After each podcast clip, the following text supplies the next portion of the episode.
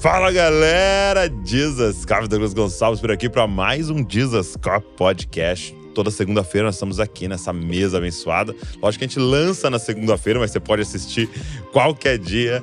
E eu tô muito feliz. Olha, eu vou te dizer que era um dos podcasts que eu estava mais aguardando já há anos. Misericórdia. já sabe quem é, você clicou aí. Mas ó, antes da gente começar, deixa eu te falar um negócio. Você sabe que ela estará com a gente lá na Conferência Dizascope desse ano. E a Conferência Dizascope pra gente é muito mais que um evento e uma conferência. É um dia marcante pra gente do ano, porque o Senhor sempre nos dá um, um, um tom, uma direção que a gente vai seguir nessa próxima estação. O Senhor sempre libera pra gente uma direção profética, então eu queria muito que você estivesse lá e que a gente pudesse estar juntos naquele ambiente buscando ao Senhor. Então, dia 11 do 11, lá em São José dos Campos, na Igreja da Cidade, você é o nosso convidado. Vou deixar o link aqui, nós já estamos indo pro último lote, então pelo amor de Deus, corre e faz sua inscrição para você estar junto com a gente. Chama todo mundo da sua igreja aí, faz uma caravana, um grupo para estar lá com a gente. Beleza? 11 do 11, São José dos Campos, na Igreja da Cidade, Conferência de Zascope 2023. Vambora, podcast de hoje.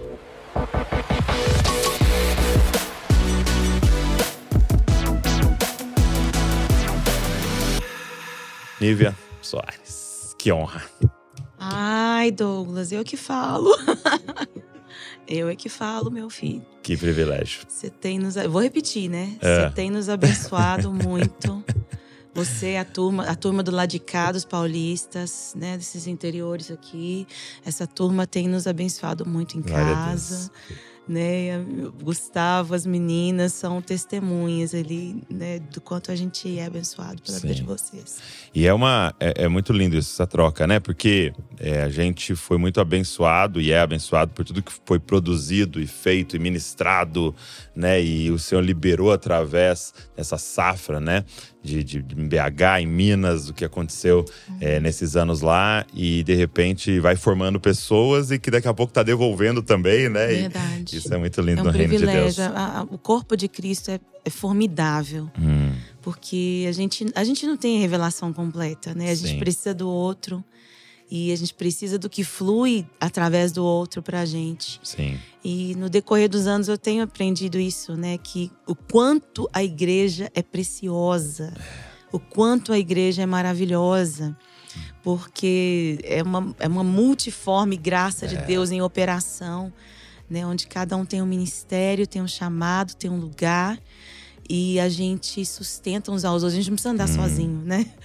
A gente não precisa ser uma ilha e a gente não precisa ter um Não. império. Nós fazemos parte de um reino sim. onde todos, todos servem a todos, né? Cada um. Eu tava ouvindo na, na conferência nossa de líderes, né? Quem abriu pra gente foi o pastor Paulo Borges Jr., né? Sim. E ele falou um negócio que, que traduziu isso, né? Que era o nosso sentimento, principalmente aqui no Desascope, que é muito focado em unidade. Uhum. E era, ele falou assim: todos nós carregamos uma riqueza e uma pobreza. Uhum. Então, quando você senta à mesa, você é o mais rico da mesa e o mais pobre da mesa. Exatamente. Rico em alguma coisa que o senhor quer que você dê, e pobre naquilo que o seu irmão vai te dar, né? Exatamente. E é essa troca constante, né? De você entender. E, e é legal porque tira. No, porque assim, o que eu sinto hoje é. Por exemplo, o Brasil vive uma orfandade, né? Uhum. E então ele é tomado por uma baixa autoestima. Então as pessoas falam, ah, não sou nada e tal. E aí a gente pensa que a solução é colocar a pessoa numa alta estima, né? Em alto, autoestima. Não. Por quê? Porque você vai sair da, da, da, da comiseração e vai entrar na arrogância. Exatamente. Só São que dois isso nos extremos. deixa nos dois lugares, né? Eu sei quem eu sou no Senhor, Uhum. mas eu sei o quanto eu preciso do outro, né? Exatamente. E a gente fica nesse lugar de Jesus ali, né? De, de humildade, Isso né? nos tira daquela obrigação de ser estrela, de qualquer Hum. forma. Né, o Brasil ainda tem muitas estrelas, né? E a tendência da estrela é cair. Não tem jeito. Explodir. né? Vai morrer, um dia vai morrer. É. Mas é, quando nós caminhamos juntos, né? A gente está crescendo junto como um corpo. E isso nos edifica, isso nos, é, nos anima o espírito. Né, quando eu vejo a igreja brasileira, né, a gente estava falando aqui, a igreja brasileira, né, como É. traduzir isso? É muito grande, é uma realidade muito grande. Ela vai bem e ela vai mal. Né? São, são vários segmentos, são muitas teologias, são, enfim, muitas cabeças, mas é, quando a gente vê essa variedade dentro da igreja, a gente vê que existe uma preciosidade de Deus nisso. Sim. E a gente precisa andar junto, né? É. O presbiteriano junto com a assembleia, com porque cada um tem uma, uma riqueza, né? Tem uma pobreza. Tem uma, uma porção de Deus muito grande. Sim. E a unidade ela é necessária, por isso que a gente não tem Porque a assim, a gente, pode, a gente pode conversar o podcast inteiro sobre como que a gente poderia ter uma igreja saudável. Uhum. Mas assim, também há como ter uma igreja doente, né? E pra mim, Exatamente. um dos pontos é se isole. Exatamente. Se feche Se fecha no seu império. no seu império, pronto. Isso aí é Uhum. garantido de ter uma igreja doente, né? Com certeza. E aí, então a unidade é, é, é, é- é saúde, né? Sim. É tipo, não, tem como É correr verdade. outro lu- lugar. Tira o né? peso, Sim. né? É- é- a gente vê no decorrer dos anos muitas lideranças pesadas, as pessoas sobrecarregadas, cansadas, Sim. né? E o andar em comunhão nos tira o peso, Hum, né? Nos tira o cansaço. Eu não tenho que carregar é, nenhuma carga. Jesus disse: aprendam de mim. Que eu sou manso e humilde de coração, e vocês alcançarão descanso para as vossas almas, porque o meu jugo é suave, meu fardo é leve. Né? Então, se o, se o fardo tá pesado, se o jugo tá complicado, tá difícil, tá pesado, é porque a gente está fazendo alguma coisa errada. Né? E um- uma coisa que a gente vai aprendendo no decorrer dos anos, né? Quando a gente é menino, a gente corre muito. uhum. Você vai a muitos lugares, você quer, né? Você quer fluir, você quer ver a igreja, você quer ver a glória de Deus, você quer ver o avivamento. Ah, andava, corria muito. E aí você descobre que o correr muito vai te produzir um cansaço e que você precisa de idas e vindas, né? Você precisa das duas coisas. Você precisa parar, você precisa receber de Deus, você precisa de secreto, você precisa de comunhão, você precisa de igreja, você precisa congregar. E aí você vai né? A partir de um lugar de comunhão, você vai. E isso te tira o peso, É. né? É, então, assim, tem muitos ministros e pastores pesados, Uhum. porque não tem um relacionamento de confiança com uns com os outros, É. né? Tem um relacionamento de disputa. E quando você disputa, você sempre, é, você sempre precisa estar por cima né? Você sempre precisa ser popular, você sempre precisa ser o cara. Mas quando você coopera É. com outro, é, esse peso do ter que ser, ele é tirado. E o Espírito de Deus flui e produz em cada um aquilo que é necessário, aquilo que é verdadeiro, aquilo que é do reino. Né? E eu acredito que Deus está levantando lideranças, pastores, ministros de louvor Amém. que caminham juntos, que entendem isso, que caminham juntos nesse lugar em Deus de dependência uns É. dos outros, né, de troca. Isso é bom demais. Eu, eu, você tava falando, eu lembrei uma história que eu até contei aqui na igreja, porque é uma, é uma, uma líder nossa que até que foi para Portugal, Emília, que ela contando que ela foi para São Paulo para estudar arquitetura, né? E aí, os primeiros dias dela pegando o metrô em São Paulo, né? Na, na capital. E aí ela falou que chegou um dia na hora de rush, lotado o metrô, assim. Aí abriu a portinha, ela viu que tinha só um, um buraquinho, assim, aí ela entrou, né? Aí fechou a porta e o metrô ia sair e ela não conseguia pegar em nada Ai, Jesus. né, na, na barra, ela desesperada, meu Deus, vou cair aqui no metrô. E ela falou que um senhorzinho, provavelmente muito experiente em metrô, né? Bateu no ombro dela e falou assim: calma, filha, precisa segurar em nada. Com esse tanto de gente ao seu redor, não tem como cair. Isso aí. A hora que você for dar uma tombadinha pro lado, tem alguém ali, um ombro. Ai, Quando você for pra frente. E, e é, isso é uma realidade que, às vezes, a gente, por exemplo, a gente tava até conversando aqui em off, né? Quando você vê, pensa em um líder que caiu, Uhum. você sempre pensa naquele pecado que ele cometeu ali que ficou público. Mas, na verdade, ele já Uhum. Começou estava caído. É. E em, que- em que pecado? De se isolar. Uhum. Exatamente. Quem Porque isola, só dá pra cair se não é. tiver ninguém ao seu Quem redor. se isola se levanta contra a verdadeira sabedoria que a palavra diz, né? De um Deus trino, né? É, e eh, o, o avivamento ele sempre vem sobre pessoas, né? No plural. Com famílias. o primeiro né? sobre- avivamento veio sobre pessoas, É. estavam reunidos todos no mesmo lugar. Quando veio, né, distribuído sobre eles, né, línguas como de fogo. Então sempre veio sobre a comunidade. Né? Nunca veio sobre um cara, oh, todo poderoso, super-herói. Não, veio sobre um todo. Uhum. E eu acredito que essa base, esse fundamento, esse entendimento que Deus está gerando na igreja, ele vai produzir um avivamento duradouro. Amém. Amém. Nos últimos tempos, né? Nesses tempos que nós estamos andando daqui para frente. Amém. Onde a gente tem podido sentir, né? Já tá aquela contorção, assim, já tá. Dores de parto. sentindo um pouquinho, né? Tá, tá se intensificando, o ritmo tá aumentando. Né, o carro está começando a descer morro abaixo.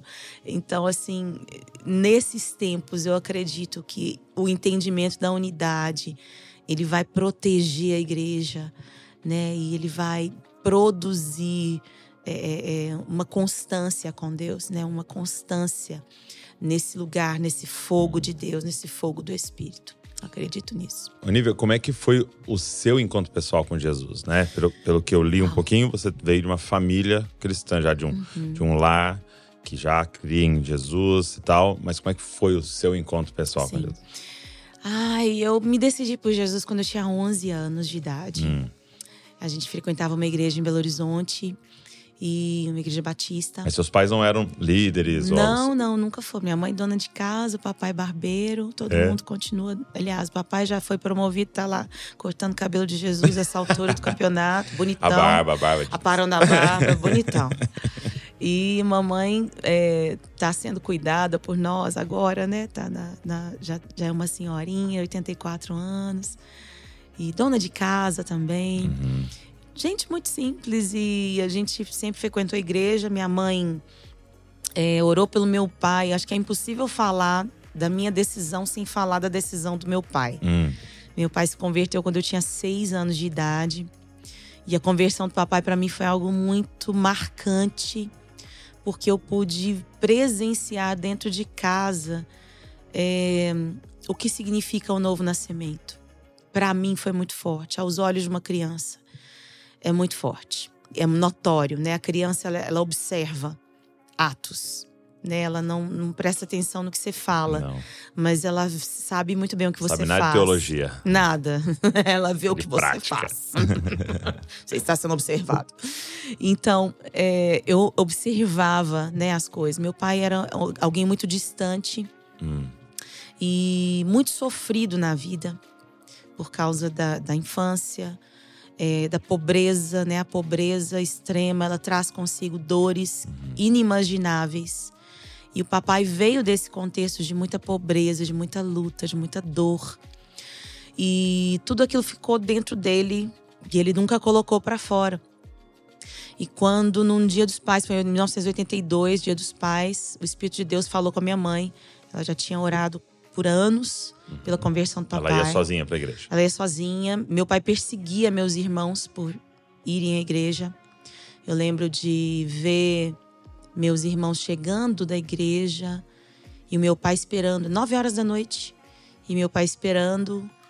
Eu lembro, eu lembro da cena do meu pai batendo no meu irmão, da porta da sala até o quarto dele. E eu gritando, eu pequena, muito assustada e gritando de, de, de nervosismo de ver toda aquela cena. E eu lembro dele, né? Ele dizia: por que vocês não levam logo a cama e vão, pra, pra, vão dormir lá com o pastor na igreja? E, e ele perseguia mesmo, né? E o quão espiritual é isso, né?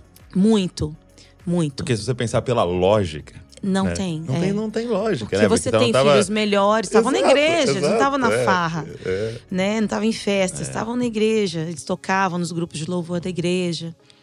Eram, né, eu tenho duas irmãs, um irmão mais velhos e eu era caçula menor. E vendo aquelas cenas. E vendo isso e aquilo me chocava muito, me assustava muito. E é, eu me lembro do dia que a mamãe comprou, então na semana do Dia dos Pais, a mamãe comprou um disco do Luiz de Carvalho. Hum. Era Alvo Mais Que a Neve. Esse disco me persegue, que eu amo, é maravilhoso. E Luiz Carvalho já está com Jesus também, mas me lembro bem do meu pai. Meu pai gostava muito de música. E a mamãe deu um disco para ele, né? O Espírito de Deus falou com a mamãe: ao invés de dar meia, cueca, dá um, vai na livraria evangélica, compra um disco e dá para ele. E a mamãe viu esse disco, né? E nesse disco tem Alvo mais que a neve, alvo mais que a neve. Sim, nesse sangue lavado, mais alvo que a neve serei. Tem também Deus enviou seu filho amado. Evangelho pesado sendo pregado. E eu lembro do cantinho da porta olhando e vendo o homem que nunca chorou, chorando. Copiosamente, chorava, as lágrimas desciam. Ouvindo disso. Eu, eu fiquei chocada. Falei, meu Deus, meu pai tá chorando. Meu pai é o homem forte da casa. Meu pai é o cara que traz comida para dentro de casa. Meu pai não chora, meu pai tá chorando. O que que tá acontecendo? E naquele dia, Deus escolheu aquele domingo do Dia dos Pais para pegar ele. E Deus cercou ele por todos os lados. Fomos almoçar, saímos do almoço. Ele é, nos chamou para ir na casa de um amigo dele. Fomos na casa desse amigo, chegamos lá, a família estava voltando do enterro desse amigo dele. Tinha morrido, não sabia. E minha irmã aproveitou a oportunidade, pregou o evangelho ali com ousadia. Meu pai ouvia e, e chocado e chorando na presença de Deus. E quando foi logo mais, é, meus irmãos foram para a igreja. Eu e minha mãe íamos mais tarde para o culto. Meu pai saiu. Meu pai nunca teve carro, sempre pagou táxi. Me, me responde isso, não faz sentido. ah, carro é para rico, mas era, era, era táxi, que ele né, pagava o táxi dele. E aí fomos de táxi para a igreja e na porta da igreja ele nos deixou.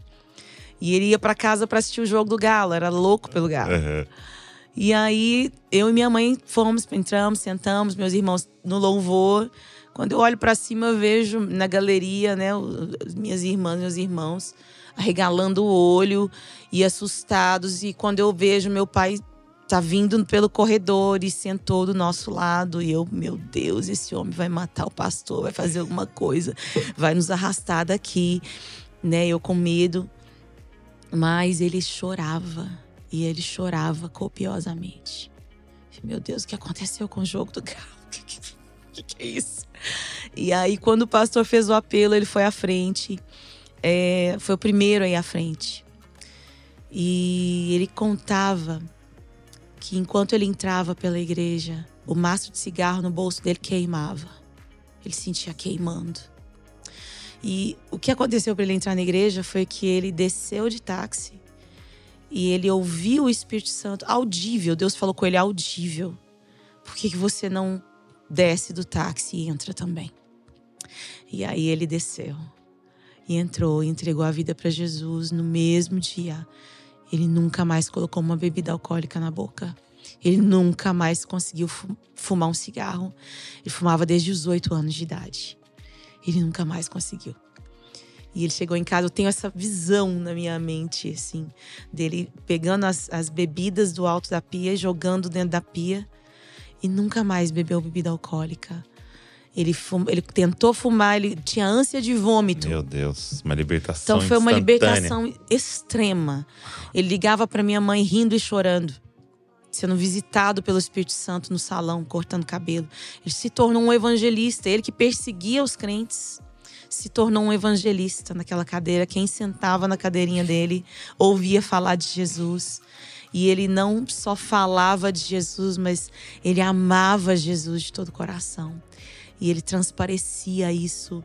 E, enfim, é, é, foi muito tremendo poder ver isso então a minha entrega para Jesus, ela veio por uma certeza.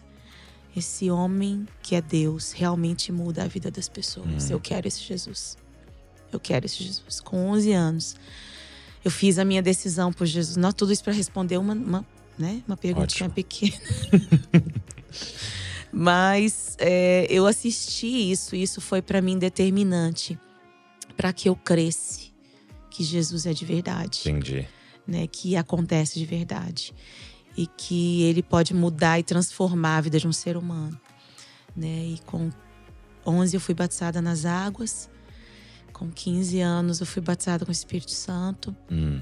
E Deus começou um processo, né, na minha vida de desintoxicação de passado, de medos, de autoestima baixa, de é, sofrimentos, né, por racismo, por perseguições e, enfim, diversas coisas que geram marcas, né, quando a gente é criança. Uhum. E Deus foi trazendo essa libertação pouco a pouco e tá me libertando até hoje.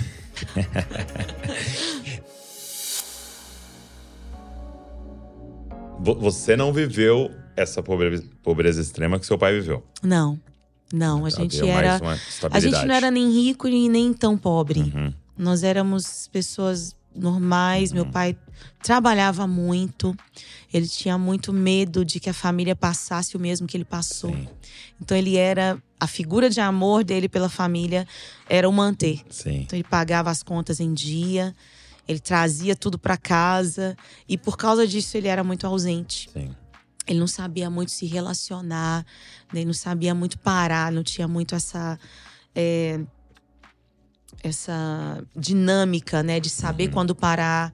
Ele nunca tirou férias, É, né? Então assim eram, eram extremos, é. né?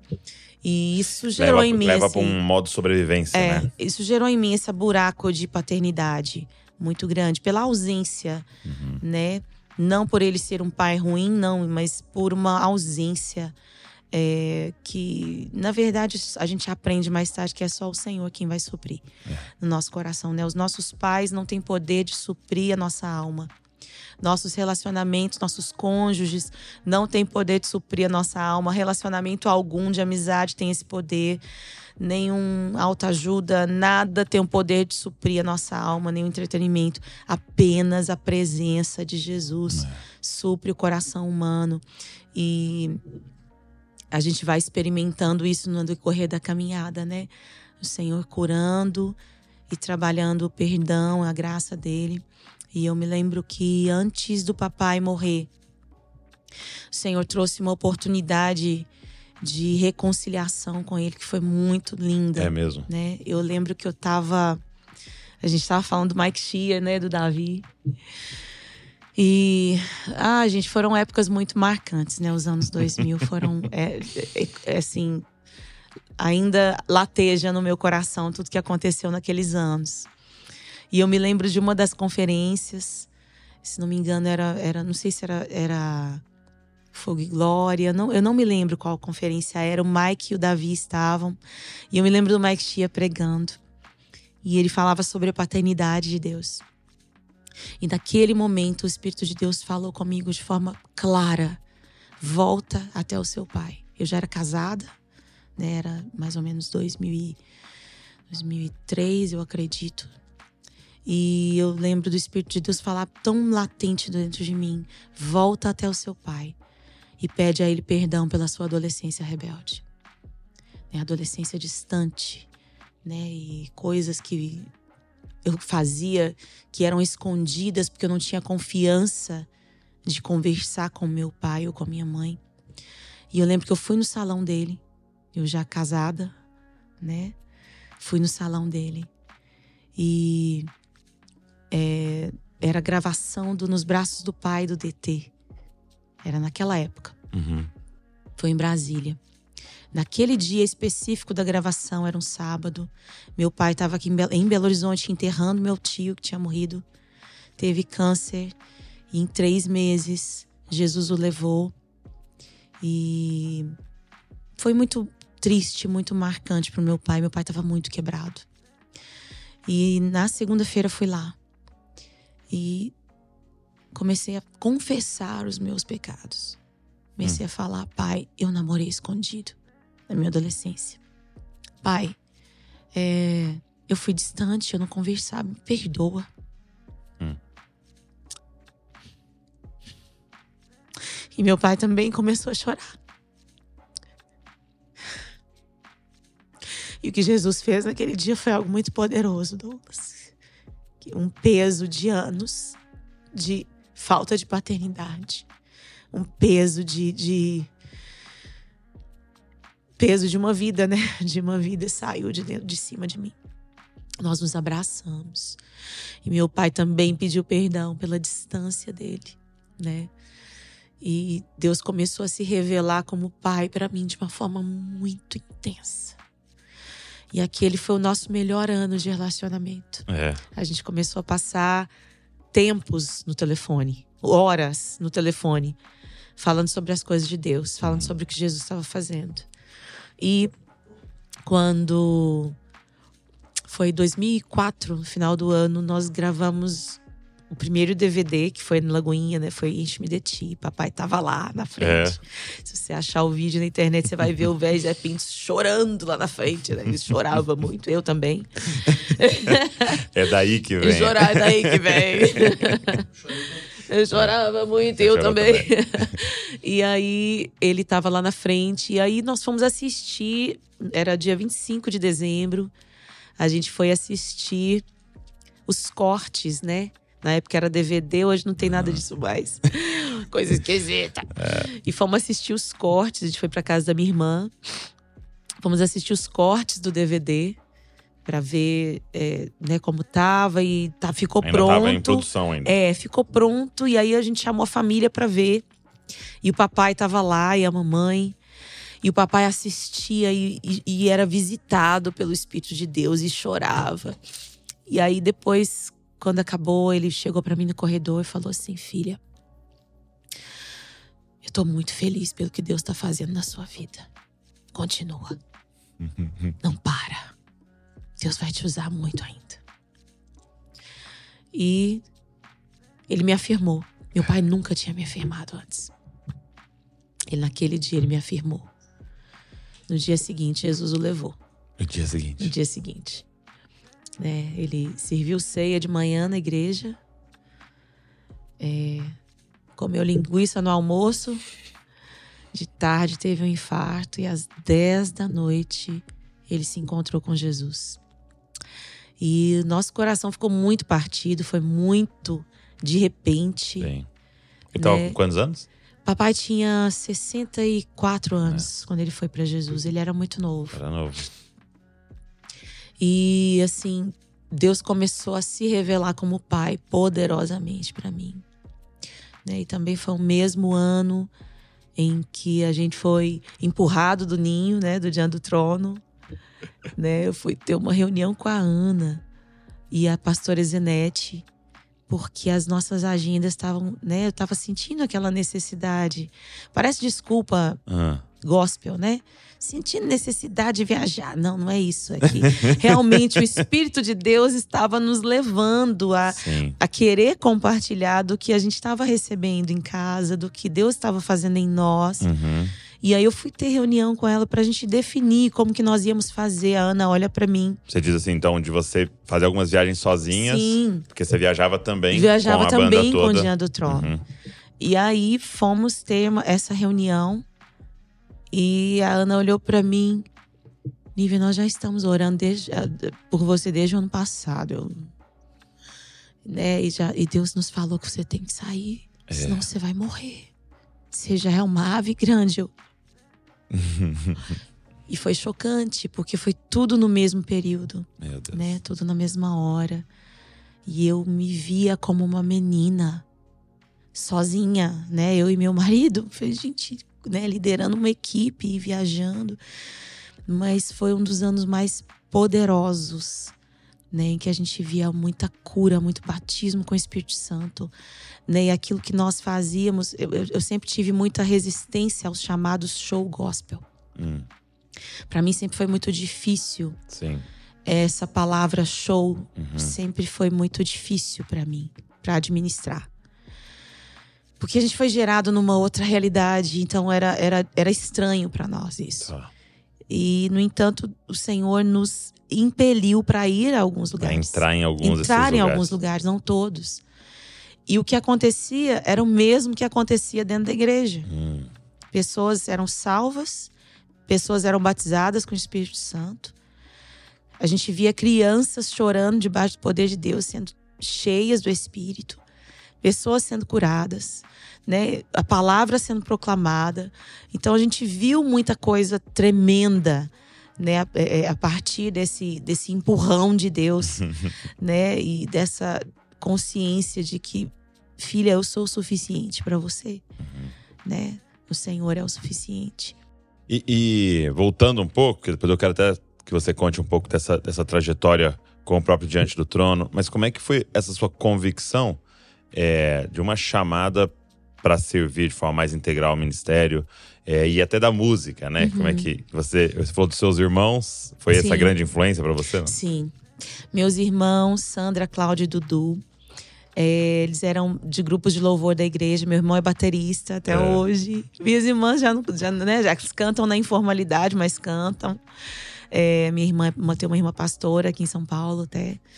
E eu acompanhava as minhas irmãs, né, nos ensaios de, de- do gru- dos grupos de louvor da igreja. Já, já era na Lagoinha, não? Não, era uma outra igreja que nós frequentávamos. Quando eu tinha 13 anos, a minha família saiu dessa igreja e nós fomos para Lagoinha. Ah, tá. E foi muito marcante para mim, porque eu, é, a pessoa do pastor Márcio falou muito no nosso coração, É. pela mansidão dele, pela unção pastoral que está sobre ele, É. né, pela é, pela ética dele. É. A gente nunca tinha visto isso num, homem pastor É mesmo. né? A gente tinha uma figura pastoral muito dura, né? E no entanto, a gente nunca viu um homem manso pastor. A gente veio entender o que era pastoral, que era ser pastoral, ser pastor, muito através do pastor Márcio. E foi em Lagoinha que Deus começou a lidar com muitas coisas no meu coração, trazer muitas curas. E foi lá que eu comecei, né, nos grupos de louvor. Eu, com 16 anos, já estava cantando em dois grupos de louvor ao mesmo tempo. Fomeagem. É, minha irmã era líder de um. Então, essa influência né, dos meus irmãos sempre foi muito grande. Sempre estava lá nos bastidores, ainda que eu não, não tivesse, fosse muito pequena ainda. Né, eu dividia a voz junto, estava lá junto e tal. E sempre foi é, muito satisfatório para mim. A música sempre teve um lugar muito especial na minha vida. Mas a- a- chega um certo ponto onde aquilo que é especial para você se torna um ídolo para você. É. A linha, né? E a música se tornou esse ídolo, né? É. A ponto de, de eu sonhar Em que momento? adolescência particularmente, né? E eu ouvia muita música, era música no banheiro. Outro dia até levei um susto, eu tô vendo uma música tocando no banheiro, tem um iPad ligado, alguém tomando banho lá em casa. Eu falei, gente, essa menina tá fazendo a mesma coisa que eu fazia Lembrando. quando eu era criança. Eu, Ai, que coisa assustadora, quem ensinou isso pra ela? E era isso, na, na- na nossa época era o gravador, Só não era né? um iPad, né? Não, eu leva- não, não era mesmo. Eu levava um gravador de aquele de tijolinho, né? Era o gravador, era um. Sei lá, nem lembro o que que era. No- nem lembro o nome daquilo, né? Uhum. Você punha a fita, punha CD e levava pro banheiro para tomar banho. O meu banho durava uma hora, por aí, até o CD acabar, né? E é, o sonho da minha adolescência era ser artista, né? Era fazer com a música alguma coisa que ninguém tinha feito, era Ah, é? despontar. Ainda que eu amasse ao Senhor, né? Já Sim. tinha sido batizada com o Espírito Santo. É, já tinha algum conhecimento da palavra, mas faltava. Faltava algo mais. Né? E esse algo mais era a presença de Deus mesmo, a presença manifesta Hum. de Deus. E E quando ela não tá, você fica tentando achar você fica tateando, alguma coisa. né? Tateando. E eu tinha essas diversas questões na minha cabeça. Até que Belo Horizonte começou a mover, né? começou a passar por esse mover do Espírito. Lembro de dias em Lagoinha. No, no antigo templo de Lagoinha ainda era menor, ainda que fosse grande, era menor. E eu me lembro de sinais acontecendo, né? As pessoas recebendo restaurações de ouro, é, as Bíblias sendo abertas e pó de ouro sobre a Bíblia. Alguém analisava, já teve gente que analisou e era ouro mesmo, e era ouro, ouro puro, era real. Ninguém fez aquilo. Foi, eram sinais da presença de Deus, pessoas sendo curadas, né? Era um movimento do Espírito que começou na década de 90. E Lagoinha tem muito essa história, né? De, de rompimentos. E. Uau, foi, né? A gente começou a ver, a presenciar essas coisas. Até que veio Dan e Marte Duque, né? Que são assim. Eu tenho um pouco de dificuldade de falar pais espirituais, mas Sim. são pessoas que, que nos influenciaram de, de uma forma muito grande, né? E que trouxeram é, um mover do espírito muito grande. O David Keelan. E eu lembro de ver o David ministrando, tocando violão. E era incrível. O cara conseguia cantar uma música durante uma hora e ninguém ia embora, meu. ninguém saía. As pessoas estavam envolvidas, a glória de Deus descia, as pessoas estavam envolvidas com a presença de Jesus. Ninguém olhava para o lado, não existia câmera em celular, toda a glória a Jesus por isso. E as, as pessoas estavam envolvidas com a presença, com a glória. E quando eu lembro que eu olhei, eu, eu vi David ministrando. E eu falei para Jesus: Jesus, eu quero fazer o que esse cara faz. É isso que eu quero. Eu era adolescente ainda. Jesus, eu quero fazer o que esse cara tá fazendo. Hum. Eu quero isso. O que é isso? E eu ainda era muito observadora do movimento. Ainda demorou alguns anos. E foi exatamente no início do Diante do Trono que Deus me pegou. E Deus me pegou com força. E quando Deus me pegou, Douglas, Deus me desconstruiu. Quando a presença do Senhor manifesta, me pegou, ela me desconstruiu. Foi no início, né, final dos anos 90, né, anos, do, anos 2000. Deus me desconstruiu de uma forma muito grande, a ponto de eu não querer mais saber de gravar. É. E, e era um dos pontos era esse. Era, era um dos sonhos. Era o, o, ídolo do ministério. Eu eu não via mais razão. Eu queria ficar dentro do meu quarto com Jesus. Hum. Porque a sensação da presença de Deus era algo tão é, tão latente, era palpável para mim, que se eu abrisse os olhos eu veria ele na minha frente. Era tão grande que todo o resto, todos os meus sonhos, todo, tudo que eu almejava se tornou pequeno demais, se tornou em nada. Perto da presença manifesta de Jesus, né? E eu me lembro de cultos onde eu passava os cultos debaixo dos bancos, né? Eu pagava mico é, na frente das pessoas, debaixo do poder da atuação do Espírito. E eu sei que foi o Espírito Santo porque aqueles tempos mudaram minha vida. Mudaram meus sonhos, mudaram meus projetos, mudaram minha visão de ministério. Mudou meus relacionamentos, mudou tudo. Tudo mudou a partir de, de, de um encontro com a presença manifesta de Deus. Né? Existe uma, um diferencial. Uhum. Né? Jacó se encontrou e lutou com Deus. E ele não foi mais o mesmo. O nome dele mudou, a conduta dele mudou. A minha conduta mudou a partir de um encontro com a presença manifesta do Senhor. Né? A partir de um avivamento pessoal. É. Porque uma coisa é você ser criado na igreja e você até tem experiências pontuais com Deus. Mas quando Deus resolve abrir os céus e te tocar e te, te chacoalhar, cara, uhum. Não sobra muita coisa de pé. não sobra muita coisa em pé. E, e o, o, objetivo é, é, é, que o que sobra é a sua essência, né? É. Quem você verdadeiramente é. E aí é, você né? descobre. Que um monte de coisa não era. Que, que, que você, você não é nada. É. Aí você cai em si que Deus não precisa de você. Deus não precisa do seu talento. Deus não precisa da sua teologia. Deus não precisa da sua técnica. Deus não precisa de você. Deus não você precisa. Você precisa da presença. Porque sem a presença você não consegue respirar. Você não consegue falar. E essa sensação para mim, ela me persegue. É. Ela me persegue. Nessa sensação de necessidade extrema, né? Pela presença de Jesus. Tanto que quando esse mover foi pouco a pouco passando, hum. o meu coração entrou em luto. Né? Eu entrei em luto durante anos e eu culpei a igreja por isso durante anos. E eu me amargurei durante anos. É. E eu bati na igreja durante anos. Até que o Espírito Santo de Deus falou no meu coração: Filha, se você não ama a igreja, você não pode profetizar sobre ela. E o Senhor me quebrantou, né? E me disse: Olha para frente, porque eu vou fazer algo maior lá na frente. Hum.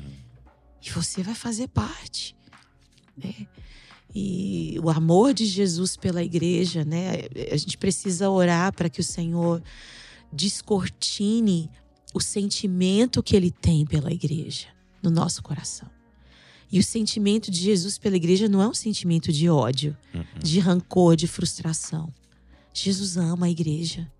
Ainda que ela tenha pecados, ainda que ela esteja perdida, ainda que ela seja como a igreja em Apocalipse, as sete igrejas, que né, muitas delas tinham tantos pecados, tantas falhas, tantas heresias, falsos mestres, né, falsos profetas, ainda que ela tivesse se prostituindo com as coisas desse mundo, a linguagem de Jesus é: eu sou aquilo que você precisa Uhum. para ser sarado, né?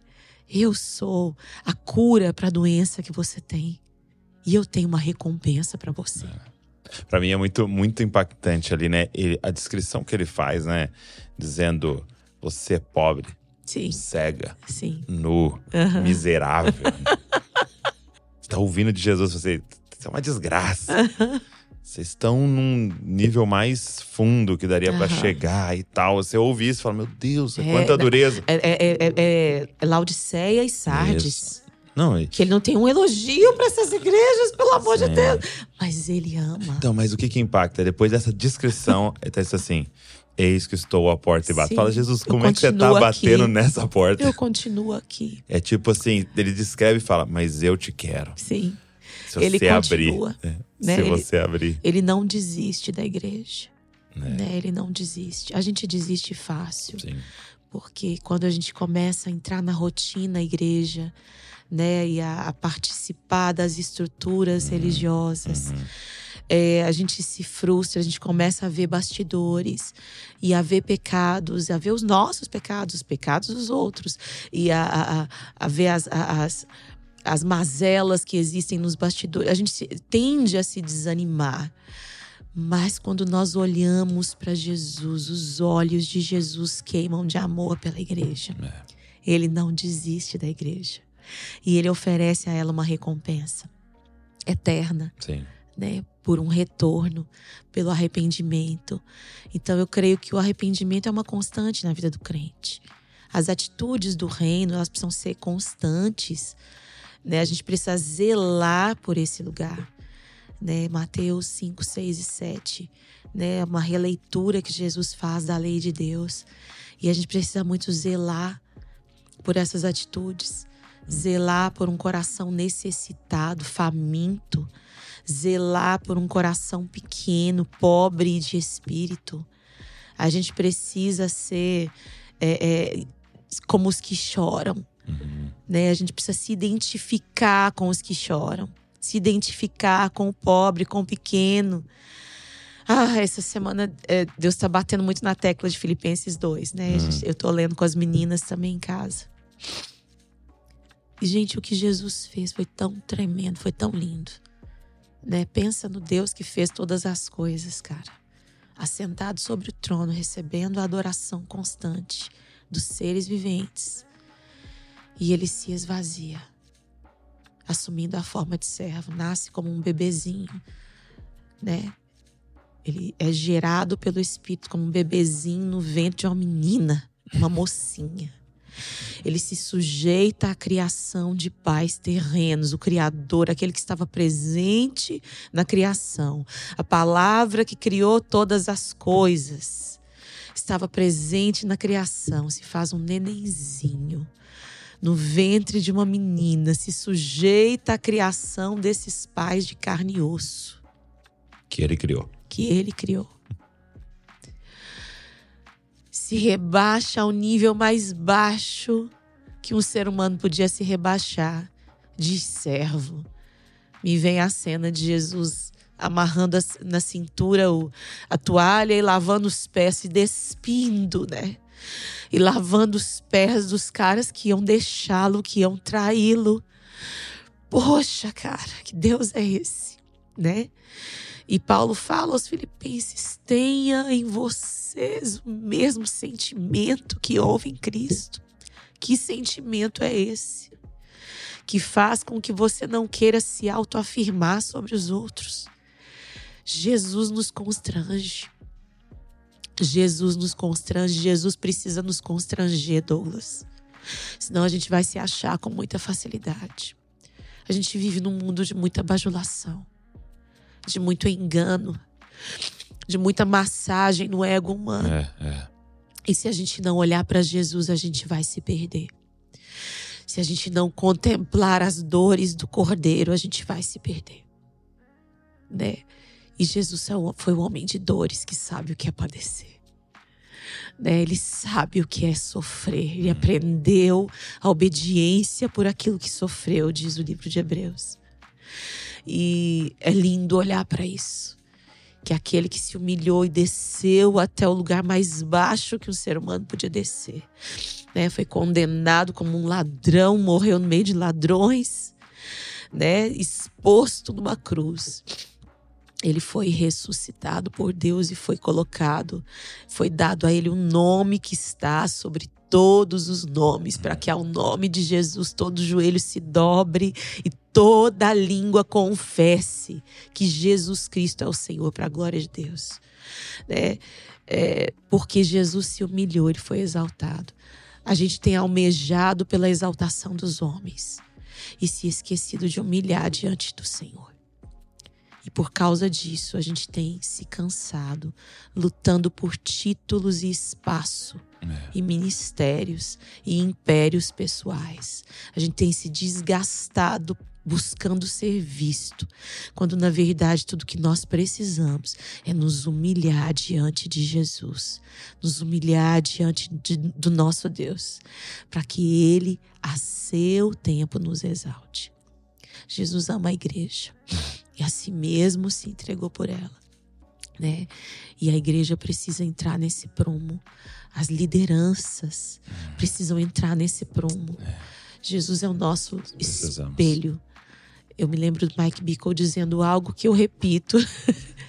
Ele diz assim: Jesus vai voltar como Senhor dos Senhores, Rei dos Reis, glorioso, majestoso, poderoso e ele vai pisar os seus inimigos e derrotá-los e destruí-los sem nenhuma ponta de soberba no seu coração. Será que isso é possível para nós? É. Então, Jesus precisa nos constranger. É. Uma, uma, pergunta. É, eu percebo uma estratégia de Satanás, assim, né? Principalmente na infância, na juventude, né? É, ele vai tentando achar bocas uhum. para dizer o que você não é uhum. e tentar te destruir para que você não faça nada. E mesmo quando Deus te pedir, você fala: Não, eu não consigo, eu não posso, eu não vou. E, Sim. Né? Eu passei por isso muito. Mas no momento em que você é curada é, e ele percebe que isso não funciona mais. Sim, a estratégia aí ele é vai extrema. achar outras bocas pra dizer você é incrível. Você é o você cara, é a melhor. Como você é ungido. Ah, você não veio domingo. Brasil Quando você, você, canta, é As coisas acontecem. Quando você prega, Douglas. Ah, aí é totalmente diferente. você é incrível, você é demais. Como é que você lida com isso hoje? Porque hoje nós, somos acessados uhum. o tempo inteiro, né?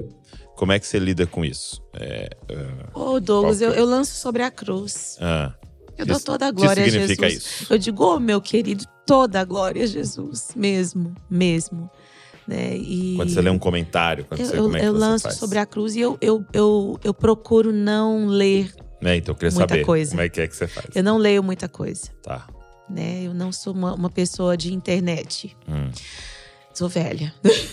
sou mais velha que você. E tem, tem, os, a tem minha, velhos bem viciados é, por aí, viu? Tem. A, minha, a minha geração não nasceu nessa época digital, Sim. né? A gente foi. As coisas eram mais orgânicas, é. né? Eu tenho, hoje, hoje eu tenho 47. Uhum. E assim, eu, é, eu, eu entendo que as redes sociais e toda essa coisa de mídia é uma coisa necessária na nossa Sim. vida hoje ela é uma bênção, pode ser uma bênção. Pode ser uma bênção. Né?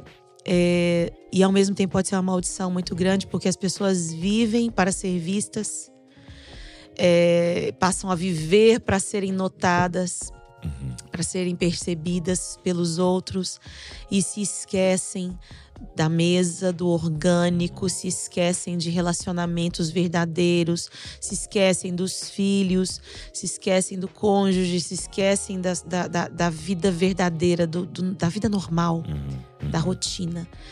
E a rotina é um negócio que te denuncia, denuncia o quanto você é incapaz. Uhum. Como assim? O quanto você é pequeno e dependente de Jesus. Sim. Filho, cria gêmeos. Vá criar gêmeos. Tenha um marido hiperativo, filhas hiperativas. Eduque seus filhos. Entendi. E você nunca vai sair desse lugar. Né? E uma De coisa dependência de total. dependência total. Eu preciso de Jesus para educar minhas filhas. Sim. Eu preciso dele todo dia. É uma tarefa impossível. Para ser esposa, eu preciso de Jesus, preciso da presença de Deus. Sem a presença de Deus, eu não consigo. Eu não consigo. Eu não consigo. Então você é, procura não não tá tão Eu não tô tão ali, tão presente. mergulhado eu, ali, fa- vendo eu, cada eu, comentário. eu faço o que, tenho- o que eu tenho que fazer, Sim. porque o Gustavo me manda fazer. Fala, fala a verdade pra nós. Ele acaba comigo. Se eu não faço, eu tenho que fazer. Não é porque, porque Ai, é importante, né? É, importante. E eu, e eu sou. é, existe o equilíbrio, eu tô Sim, aquém do Entendi. equilíbrio. Você né? tem uma tendência a, a a envergar pra lá. É, eu amo cozinha, amo ir pra cozinha, amo fazer pão de queijo e bolo, amo receber gente. Então fica por isso, né? Eu não, eu não, Sim. não sou uma pessoa de mídia, né? E eu, Mas aí eu queria saber, por eu exemplo, você faço falou o que assim. eu preciso fazer. Você falou, é, foi um encontro com a presença tão forte naquela, naquele momento que eu, por exemplo, não queria nem gravar, eu não É, queria fazer. E quando é que exatamente. foi o momento que você falou assim, tá, mas eu preciso gravar? Essa é outra história. Como é que é, então, agora, essa outra decisão de tipo, assim, ok, eu que- preciso sair do meu quarto Sim. e eu preciso gravar e eu preciso. Eis que um dia a doutora Ana Hum, e o senhor Sérgio, né, da- de Andotrona, entram lá em casa com a mala preta. Eu, que medo, o que, que a, é isso? a Ana, a Ana Paula? Ana Paula. Aham, Baladão. sim. Entram em casa e eu falei: o que, que vocês estão fazendo aqui com essa Com uma mala preta. Que medo. Para com isso. É, é isso, nós queremos ter uma reunião com vocês e tal. Não sei o que. Ai, meu Deus, o que tá acontecendo? Misericórdia. Veio só a minha uma coisa na cabeça. E aí a Ana sentou, Nívia, a gente sabe que você tem canções. E nós queremos publicar essas canções e tal. A gente sabe que Deus tem uma porção sobre você, que, né, que a gente quer divulgar e tudo. E, e eu entrei em crise, porque eu não queria mais nada. Eu entrei em crise mesmo. Né? E essa crise já foi parar no ouvido do David, foi parar no ouvido de muita gente. Né? E, e a palavra de muitos para vai corajosamente. Registra as canções, mostra Jesus. Né? E a gente foi quase que empurrado. Hum. Né? E assim, os primeiros projetos foi. A gente não, a gente não tomou iniciativa de fazer. A minha liderança veio e falou: é tempo, obediência. é tempo de você gravar, de registrar essas canções novas. É tempo, nós queremos que você faça. Né? Eu estava debaixo de uma liderança e essa liderança entendia e eu sabia que era tempo de Deus porque as canções vinham. Hum, Eu não tenho música reserva, Douglas. Não tem. Eu sei que é tempo de gravar quando elas vêm Ok. né? E até mesmo, até antes das meninas, as canções literalmente vinham assim. Eu tinha mais tempo, né? Quando você não tem filho, você tem mais tempo na vida Tem. para meditar, Um né? mais. A minha meditação, ela, ela é interrompida, assim. Ai, ai. Então, é, eu lembro de estar tá fazendo as coisas e as canções vindo. Eu lembro de estar no supermercado um dia. E aí tô andando com um carrinho de supermercado na mão. Ele vem e tudo que existe já não mais. E aí eu me peguei, já peguei alguma coisa para anotar e comecei a começou a fluir aquela canção mercado. No mercado. E a canção saiu quase que inteira dentro do mercado. Tô lá pegando coisa e anotando música né? Banheiro, tô lá chorando com Jesus dentro do banheiro, tomando banho, e as canções vindo. Reina sobre mim, né? Em momentos assim de, de, de joelhos dentro do quarto, ou em momentos de rotina básica, básica. Então eu sabia que era tempo de fazer um novo projeto, porque as canções começavam a vir. Então a maioria você não sentava pra compor. Não. Isso começou a acontecer mais agora, quando nós temos. é, surgiu essa coisa de parceria, né? E a gente descobriu que lá fora os irmãos se reúnem para compor. Sim, sim. E compor para é congregação é maravilhoso. É maravilhoso. Ali, né, do. Sim, tem a cabeça de um de outro e tem o fundamento da palavra, né? E isso é tão necessário nesses tempos. Uhum. né? Eu creio que Deus também faz do outro jeito, mas foi Pela acrescentado isso, né? E, é, enfim, eu sei que eu preciso fazer algo quando tem canções e tem uma palavra aqui dentro, latejando dentro de mim, né? Então, qual era a mesma pergunta? Era- não, eu, eu,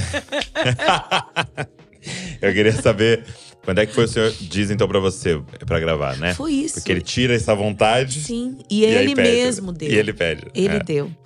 Né? O Hermínio fala um negócio muito legal, É. né? Que Deus, ele, ele às vezes nos pede alguns sonhos, mas ele nos devolve alguns também. Hum. Né? E, mas foi algo que teve um lugar específico, não mais no centro. Hum. É né? uma, eu tava lendo o livro do Corey Russell. Sim, É, uau, ele ensina-me- é sensacional. é, Ensina-nos a orar. Algo assim. Uau. E aí ele é, fala um negócio muito legal, bem no início ali, acho que segundo o cabelo ele fala: não é Maria versus Marta. Uhum, É Maria duas. antes de Marta, Aham, né? Então eu acho que é isso. Acho que era o Senhor falando pra você: isso. não vai ser Recua. Marta. Eu quero ser primeiro sendo Maria. né? Exatamente. Eu quero você primeiro aos meus pés e fluindo a partir desse lugar. Sim. E não que você não vai servir, né? A partir de um encontro, É. né? Do assentar E não é um chamado a ser monge, né? É, não, não. Não. Assentar-se. Eu queria muito. viu? É, né? Vou te Eu falar, percebo, assim, que tem uma. Uh! Olha lá, tem uns aqui assim, ó. Tudo da- do Tim. A pessoa já mora na roça, pensa. Meu Se filho. tivesse uma montanha pra você ficar lá. Ô, papai. Mas é, ele nos chama, né, pra, É verdade. pra o Pra- ministério, É o ir, servir, é, né? são idas e vindas, É. né? Precisa existir essas duas coisas, porque senão a gente vai secando Sim. e a gente vai se é, sucumbindo a uma agenda, a uma demanda. É, né? E Deus não tem ministros por demanda, Deus tem filhos que obedecem à sua orientação, a orientação do seu espírito. Só que o outro lado é verdadeiro também. Você já viu uma, uma imagem que ficou famosa na internet de uma ovelha que se perdeu? Uau! E eles acharam depois de anos, você viu? Não, Ela, depois de anos, assim, o cara conseguiu achar ela depois de, sei lá, cinco anos, dez anos, não sei lá. Só que ela não conseguia nem andar mais, de tanto pelo que ela tinha. Então é assim, é uma cena uma ovelha desse tamanho assim Sim. e que ia morrer, porque as pernas dela não Exatamente. aguentavam mais. Então, assim, Exatamente. tem essa estação de dar, né? Isso. Então você deixa crescer e aí é tosado, né? Exatamente. E é como essa ser tosado é saúde também, né? Exatamente, senão você morre. E uma coisa que acontece comigo é que se eu não, não fluir em Deus, né, eu vou arrumando problema, Ah. né? Toda vez que você, que você não, não flui em Deus, você começa. Já percebeu isso? Ah, Você começa a assim? arrumar problema interno, você começa a ficar dolorido, você começa a achar dor aqui, dor ali, dor na alma, e chateação. isso. Você começa a ficar azedo, Começa a olhar pra você. né? Você olha muito pra si mesmo e começa a ficar azedo. Entendi. Então, o egoísmo, ele Pode adoece. ser um egoísmo espiritual. Adoece, né? Eu tive depressão em 2017. E a tendência, o que eu queria, era ficar quieta, Hum. né? Mas o que Deus me levou a fazer foi a descansar, mas a continuar indo, Hum. né? Eu tive um período, tive alguns meses que eu parei, né? Paramos alguns meses, mas eu continuei indo, né? Era uma, algo, algo muito fisiológico, Uhum. né? Esgotamento, né? Mudança de idade, chegada dos 40, essas coisas, menopausa. Então, Não foi na época, não foi na época que você perdeu uma gestação. não foi, Foi depois. não foi antes, é, foi depois. Foi depois. Foi tá. depois, né? Então, assim, a intensidade da vida, são coisas normais da vida e As acontece. meninas pequenas. Crianças pequenas, né? Rotina, né? Pesada. e, e graças a Deus que nessa época agora está se descobrindo tanto o elemento físico de tudo isso, né? Sim. Pra gente, antes de ficar tentando tratar só de forma E espiritual. aí, o que que eu tenho, Deus? Tô em pecado, não sei o que, não é? O seu fisiológico, você tá de menopausa, é, a sua você coisa. tem hormônio. né? Mulher é hormônio em forma de gente. Então tem que olhar, tem que cuidar, tem que fazer Sim. exercício físico, né? Então, é, a gente, é- a gente é- existem áreas, né? E todas elas em harmonia, elas geram um ser humano em harmonia completo, né? E a gente tem buscado isso. Mas isso que você falou do, do, do continuar, né? Tem uma tentação de se fechar, Sim. mas o continuar. E, e aquele texto de Filipenses fala de ansiedade, é interessante, é interessante ele falar, né? É apresente ao Senhor suas súplicas. Tal. Sim. E aí ele fala, e ações de graça. E lógico que a gente olha ali pra gratidão, e, e é uma coisa importante, mas se olhar a palavra ações de graça, é você fazer algo Fazer pra alguém algo. de graça. né? Exatamente. Então, como servir cura, né? Exatamente. E aí eu tava vendo um cara falar Exatamente. que hoje na Europa, um dos tratamentos de depressão é trabalho voluntário. Olha que maravilha. E, e interessante, quando o papai morreu, Ah, o a minha vontade era parar. hum, Mas o Senhor me levou a continuar, a prosseguir. E eu me lembro de estar, às vezes, na plataforma, assim, aquele sentimento de vazio. Né? E a presença do Senhor vindo e fazendo algo fluir a partir do vazio do meu coração. E pessoas sendo tocadas, sendo curadas, sendo saradas. manifestando e a o sua o fraqueza. Senhor manifestando com poder. E, e exatamente para entender que não vem, isso não vem de você, Nívia, não vem dos seus sentimentos, não depende dos seus sentimentos, né? E no, no decorrer dos anos, isso tem sido um aprendizado de Deus para mim. Eu sempre tive medo da plataforma Hum. de uma forma muito grande. A plataforma sempre foi um lugar para mim de responsabilidade. Por, por que do medo? Eu acho que essa coisa do, do expectativa das pessoas a seu respeito, ela te traz uma certa opressão às vezes, né? Ela te oprime. E enquanto a gente teme os homens, enquanto a gente tem isso em vista, é, o medo ele vai fazer parte, né? E o Senhor tem me ensinado no decorrer dos anos a temê-lo, a temer ao Senhor, né? e a, a- a abandonar o temor dos homens à expectativa das pessoas. Porque a expectativa das pessoas é essa mesma, É das pessoas. né? elas querem isso mesmo, elas querem assistir alguma coisa, elas querem ouvir a música que elas gostam. E não é nada disso que a gente faz, né? Tem pessoas que nos chamam porque ouvem uma música na internet, mas não sabem o que é que a gente faz quando a gente vai numa igreja, num lugar. Não, não é, é sobre a música, né? Existe música, mas não é sobre a música. Então, é, aos poucos, quando você vai entendendo o seu chamado, o seu lugar no corpo, seu lugar no reino, né? Isso vai deixando de existir, né? Então, é, esse medo, ele vai dando lugar apenas ao temor do Senhor, né? E ao desejo de não atrapalhar Deus naquilo que Deus quer fazer. Sim. Tipo, sai da frente, né? E deixa o Espírito do Senhor fazer o que ele quer fazer, Tá bom. agir como ele quer agir.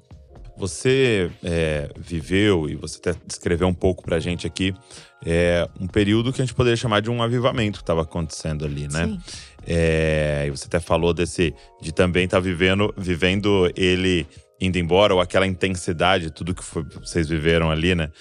E como é que foi o início disso, assim? Que, na, na sua descrição, assim, como é que foi o início disso? É, foi algo assim muito repentino ou também foi algo muito gradual e crescendo, assim?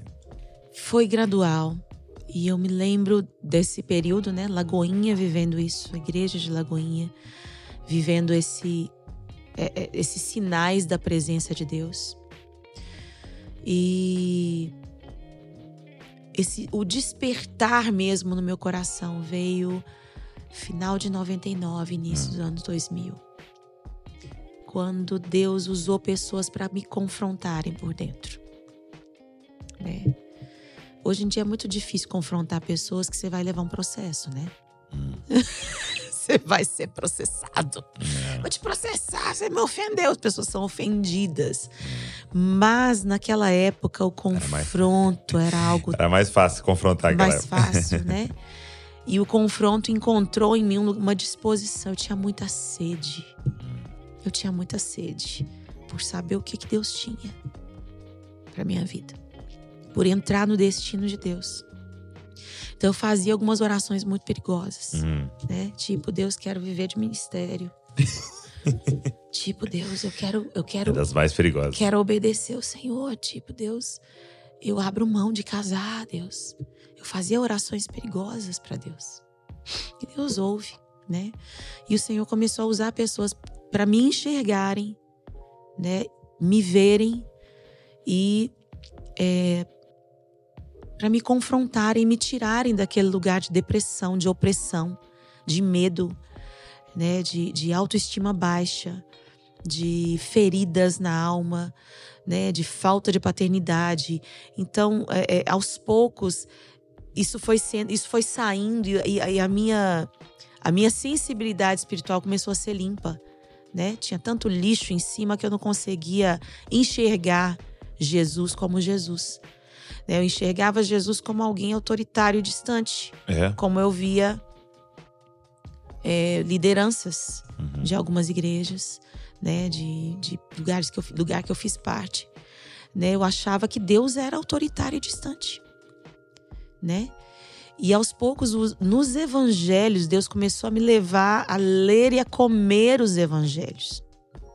E eu comecei a ver um Jesus muito gente, muito gente, muito humano, né? Muito com- cheio de compaixão, muito verdadeiro.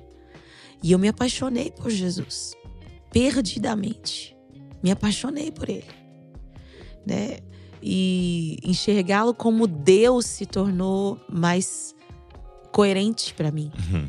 porque eu o vi como homem, né? E eu entendi o sacrifício de Jesus de uma forma mais profunda, pessoalmente, né? Eh, Esse início dos anos 2000, ele começou debaixo dessas revelações de Deus para mim, do amor de Deus por mim, né? Constrangimento que esse amor começou a causar dentro de mim, né? Eu não sei como foi em outras pessoas, mas pessoalmente para mim, o amor de Jesus me constrangia. Me constrangia tanto que eu chorava copiosamente. Tem um choro meu que foi parar no CD de um amigo meu até. Mas assim, é- é- é, isso começou a, a- a- Era um crescendo muito grande, né? Começou a crescer. Entendi.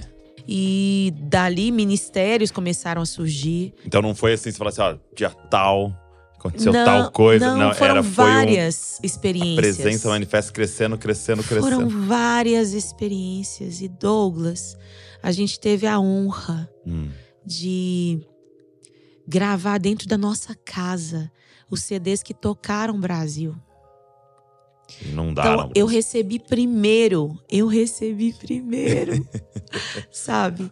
De tudo. E eu lembro do pessoal fazendo guia lá em cima. E eu chorando lá na minha cozinha, de joelhos, ouvindo.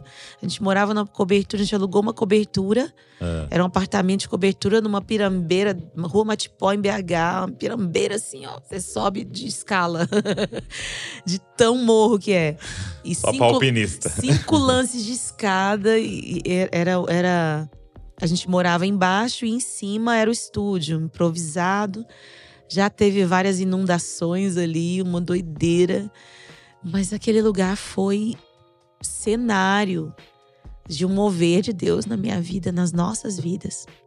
Né? Então a gente recebi primeiro né, os, os discos do Cirilo, é, os discos da Cristi Tristão, Asas da Adoração, Judson, né? A gente recebeu primeiro do Diante do Trono algumas coisas que o Gustavo, Gustavo fez em casa. É, os CDs infantis, a CD da Ana, você é linda demais. Eu, "Ah, eu ouvi primeiro, chorei lá na minha cozinha, entendeu? então, é, foi um privilégio tão grande que o Senhor nos trouxe. E tudo aquilo foi para mim dentro de um ambiente de muita glória de Deus, de muita presença do Senhor. Então, é, é, para mim pessoalmente, foi algo tão forte que me estragou para qualquer outra coisa, né? É, eu nunca mais consegui me conformar é, com cultos frios, onde o Espírito de Deus não age. Eu nunca mais consegui suportar é, a frieza, a, a, a mornidão, sabe? O- a falta de busca. Eu nunca mais consegui. Porque me estragou. A presença de Deus me estragou. Né? Para um bom sentido.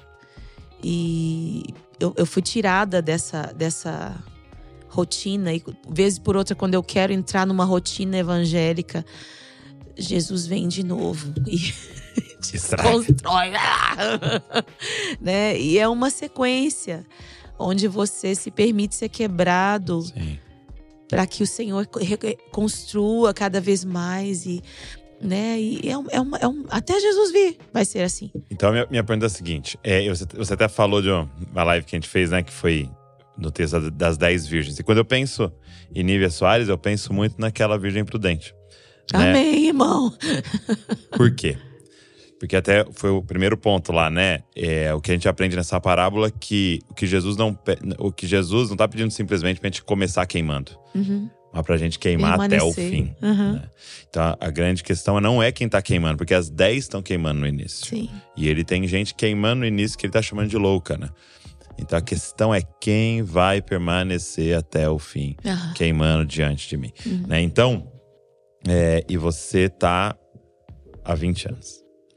Há 20 anos que a gente olha pra Nívia e é a mesma Nívia numa mesma intensidade, né, com as mesmas lágrimas nos olhos. E eu queria perguntar para você, é, como, né? O que, que você responderia? Eu sei que é difícil essa pergunta, é. né? Mas como? Talvez assim a pergunta seria como que você protege isso? Porque eu, ah. eu acredito que muitos começaram e foram roubados no caminho. Como eu, você protege isso? Eu tenho muita gente para me matar. Hum. Né? E eu nunca abri mão dessas pessoas. Ok. Eu continuo caminhando com pessoas que me lembram de quem eu sou hum. todo dia, né? Sempre. Eu nunca deixei de fazer algumas coisas pessoalmente. Teve um dia que o. O teve um dia que o Azaf me deu uma lavada há muitos anos. Hum. Eu nunca mais esqueci. Eu lembro que eu troquei meu telefone. Seu número? É. E o Azaf falou assim: Nívia, eu demorei para achar o seu telefone e falar com você, filha. Você precisa ser acessível. Você precisa manter o mesmo número de telefone. Eu nunca mais mudei meu número. Tenho o mesmo número quase 20 anos. Eu quase tenho o mesmo número.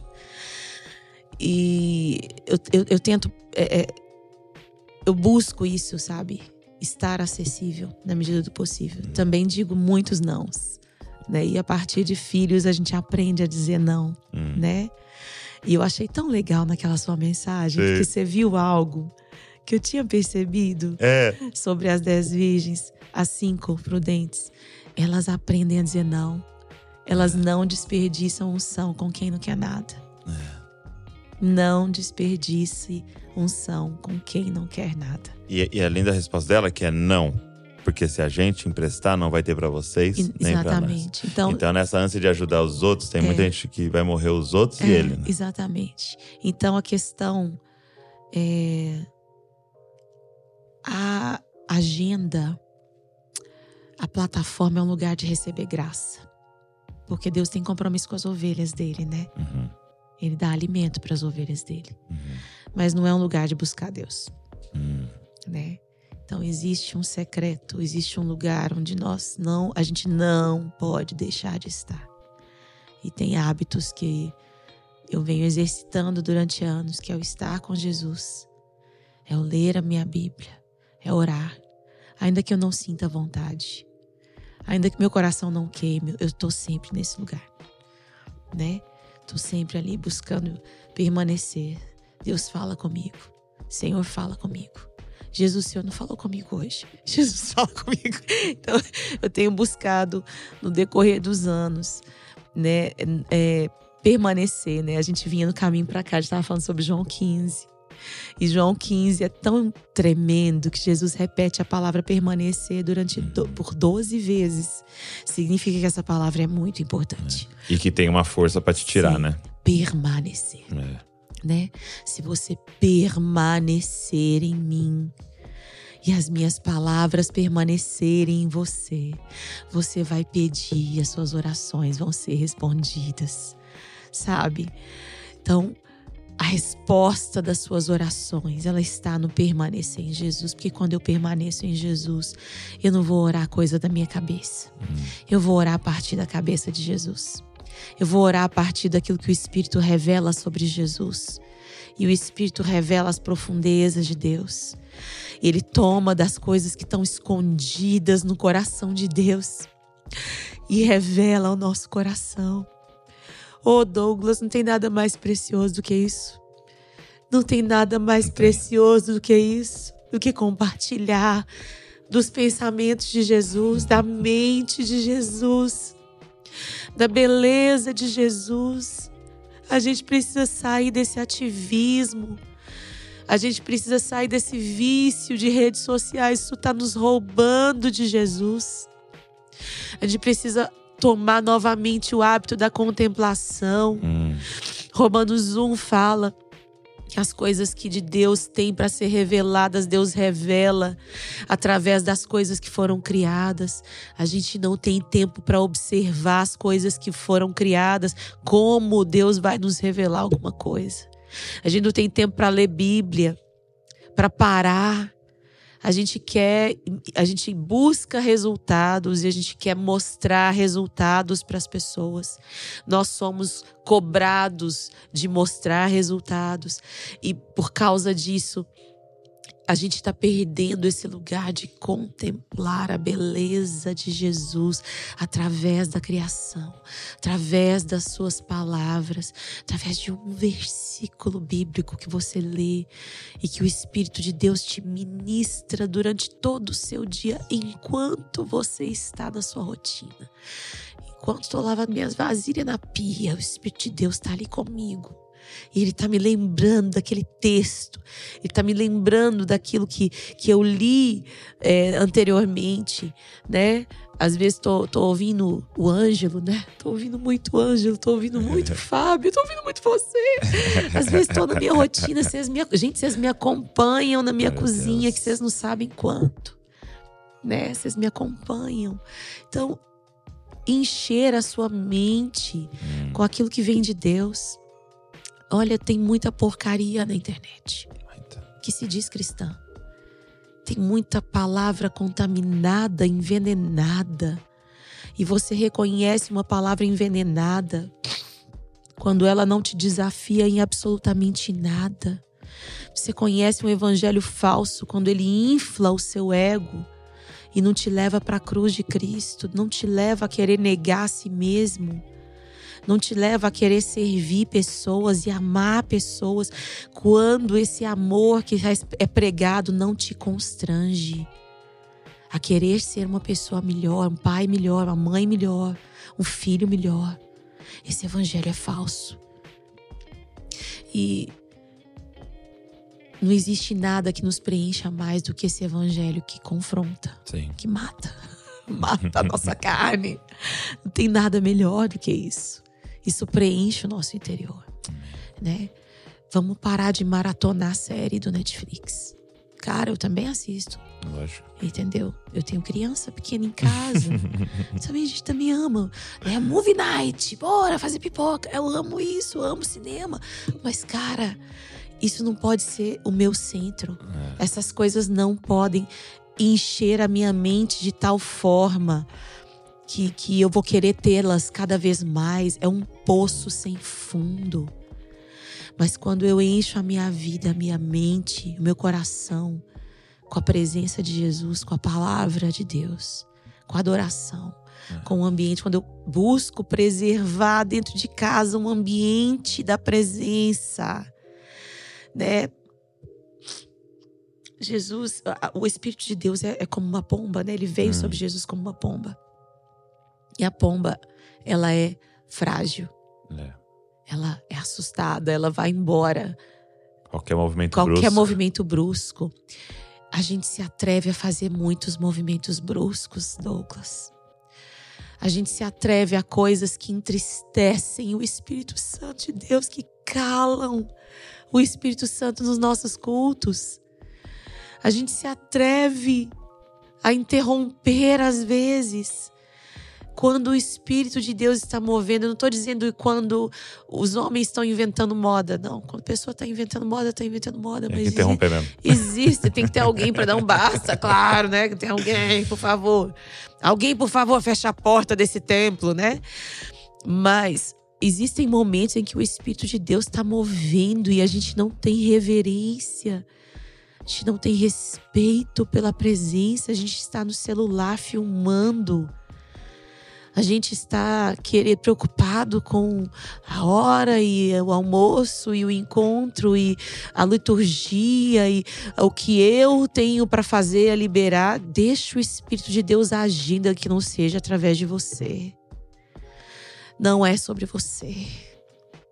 Nunca vai ser sobre você. Se for sobre você, você vai se frustrar. Você vai se perder. Precisa ser sobre Jesus precisa ser sobre Jesus. Quando ele vem, a gente tava falando, né? Quando ele vem, a gente perde o emprego, cara. ah, melhor coisa. Quando Jesus vem, sai da frente. A gente perde o lugar. A gente não consegue ficar de pé. Eu, eu tava dizendo que é o ministério de João Batista, né? Que o que, que é sucesso? No ministério de João Batista é perder seguidor para Jesus. É, bom trabalho. que bom, né? Reis do Cordeiro.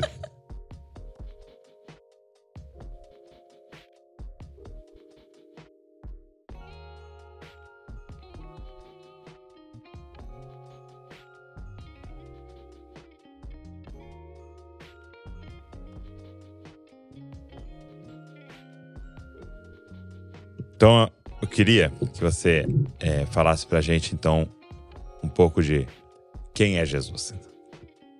Quem é Jesus para você?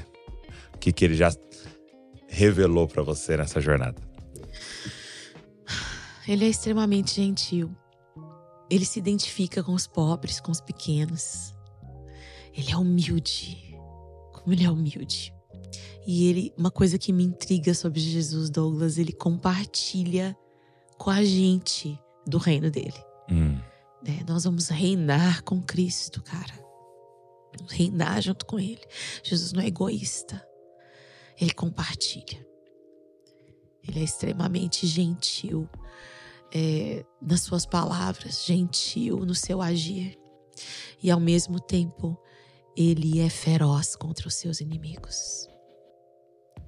Com ele não se brinca. É, ele não é como nós. Ele se fez homem, mas ele não é como nós. Ele é totalmente outro, né? Ele é totalmente diferente. Santo. E é uma mistura muito doida.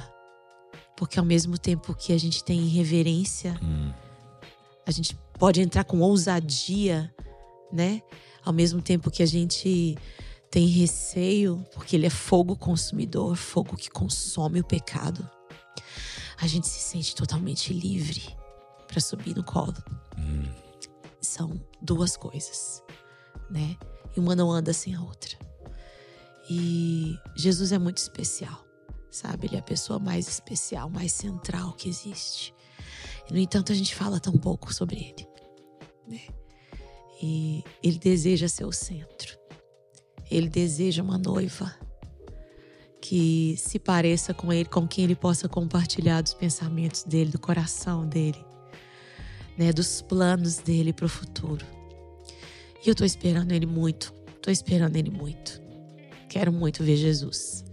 Né? Eu, eu posso resumir os sonhos pessoais da Nívia hum. em eu quero ver Jesus. Eu quero muito me encontrar com Jesus, sabe? É, depois que a gente encontra, né, essa presença manifesta, dá muita saudade né? Dá muita saudade. E eu, eu acredito que o Senhor me fez sentir, porque o sentir para mim era muito importante. Uhum. Por causa do buraco de paternidade dentro. E por causa do entendimento ruim sobre Deus, sobre a pessoa de Deus, sobre o caráter de Deus. Da má representação de Deus que eu tive em algumas vertentes. Eu precisava sentir né? Mas chegou um tempo em que eu comecei a parar de sentir.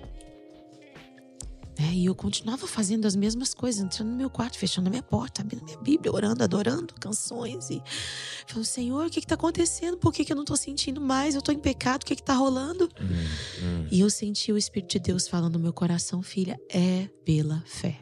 O Evangelho não é por sentimentos, é pela fé. Você precisa continuar, ainda que você não sinta. E quando a gente escolhe continuar, ainda que a gente não sinta, o Senhor sempre vem. Ele sempre vem. Hum. né? Jesus é muito especial, Douglas. Ele é muito especial. E ele sempre responde aos corações quebrantados e contritos, sempre, né? A gente nunca pode chegar num lugar onde a gente não consiga mais se quebrantar. Nunca chegar num ponto onde não tem mais retorno. Tem homens, pessoas Hum. que chegaram num ponto onde não tem, não consegue mais voltar. Ainda assim tem esperança, enquanto tem Sim, viva, enquanto sim. tem vida, né? Mas enquanto existe vida, existe quebrantamento. Enquanto nosso coração se quebranta, Jesus vem. A presença dele vem. Sabe? Para alguém que está nos ouvindo hoje e quer esse Jesus, é, é esse lugar É esse lugar de quebrantamento. quebra seu coração. É muito simples, Hum. sabe? As pessoas têm muitas palavras difíceis para dizer isso, mas eu digo: quebra seu coração diante de Deus. Reconhece que você não pode, reconhece que você é pequeno. Né, os pobres de espírito, deles é o reino dos céus. Jesus vai dar o reino para os pobres de espírito. Alô? Jesus vai dar o reino para os pobres de espírito. Graças te dou ao Pai. Né? Jesus orou certa vez, porque o Senhor ocultou essas coisas dos grandes e poderosos, mas as revelou aos pequeninos. Meu querido, se você é um pequenino, se você é um incapaz, se você é alguém carente, se você é alguém sem solução, você está no lugar que Deus precisa para se encontrar com você e fazer maravilhas através de você. Deus escolhe as coisas loucas deste mundo para envergonhar sãs. E as que não são, para reduzir a nada as que são, para que nenhuma carne se glorie na presença dele. E tudo que Deus quer de nós é dependência, esse lugar de dependência. Dependência. Enquanto existir dependência, e a dependência fala da dependência de Deus e da dependência do outro. Fala da, da, da- do manter a comunhão com Deus e a comunhão com seu corpo. Não existe vida fora do corpo. Membro fora do corpo é a amputação. Vai apodrecer, vai secar, vai morrer, vai necrosar, né? Só existe vida no corpo. O corpo de Jesus é um lugar de segurança. Enquanto existir dependência de Jesus, o cabeça, e da sua igreja, enquanto existir esse lugar, ele vem. A presença vem. dele vem e se manifesta. Poxa, meu amigo, obrigado. De nada, eu que agradeço. Obrigado amigo. por esse tempo aqui. Amém. Ter tirado esse tempo lá da família, vindo aqui nos abençoar, nos servir, compartilhar. Amém. E Glória a dizer que você nos abençoa muito. Glória a Jesus. Jesus abençoa muito a nossa vida através de você. glória a Jesus. É Aquelas, aquelas, aqueles programas de TV, né? Que, Aham. que iam pro YouTube ali. Nossa, como nos abençoaram. E a Val glória a colocava na sala ali. Glória a Deus. E éramos tocados por Deus através das canções e das ministrações e das Amém. lágrimas. Amém. É, você abençoa a gente através de lágrimas. Toda glória a Jesus. São muitas lágrimas. Desidratada. Deus, oh Deus. Mas obrigado. E obrigado pela sua Amém. constância. Amém. E continuar servindo Glória ao Senhor aí. Amém. Uma honra. Bora continuar junto. Bora. Bora. O Senhor tem pela frente aí. Amém. Bora prosseguir. Glória a Deus. Obrigado você que ficou aqui com a gente, nos ouvindo, nos assistindo. E eu queria te fazer um pedido, cara. Pega esse link, sai mandando. Igual a Nívia falou, tem tanta coisa ruim. Pega umas coisas boas, sai mandando pra todo mundo, todo grupo aí, entendeu? É, do WhatsApp, em todos os lugares aí. Coloca nos seus stories aí, para que mais pessoas possam é, ser abençoadas por um testemunho, né? Por um testemunho, alguém testemunhando de quem é Jesus. É, e também terminar te convidando para você estar com a gente lá na conferência dia 11 do 11. Se você tiver a oportunidade, vai ser muito bom. O Fábio vai estar aqui, vai estar lá. Fábio Coelho, a Nívia vai estar lá. Os Bravos vão estar lá. Eu vou estar lá também, vou só abrir e falar, vai. Gente, vai. Vamos lá. bora junto. Vamos bora ver o que vai acontecer. Vai ser um tempo muito, mas muito legal. Então vou deixar na descrição pra vocês aqui, se você quiser mais informações e estar aqui com a gente. Deus abençoe você e não se esqueça, você é uma cópia de Jesus. Valeu. Ei.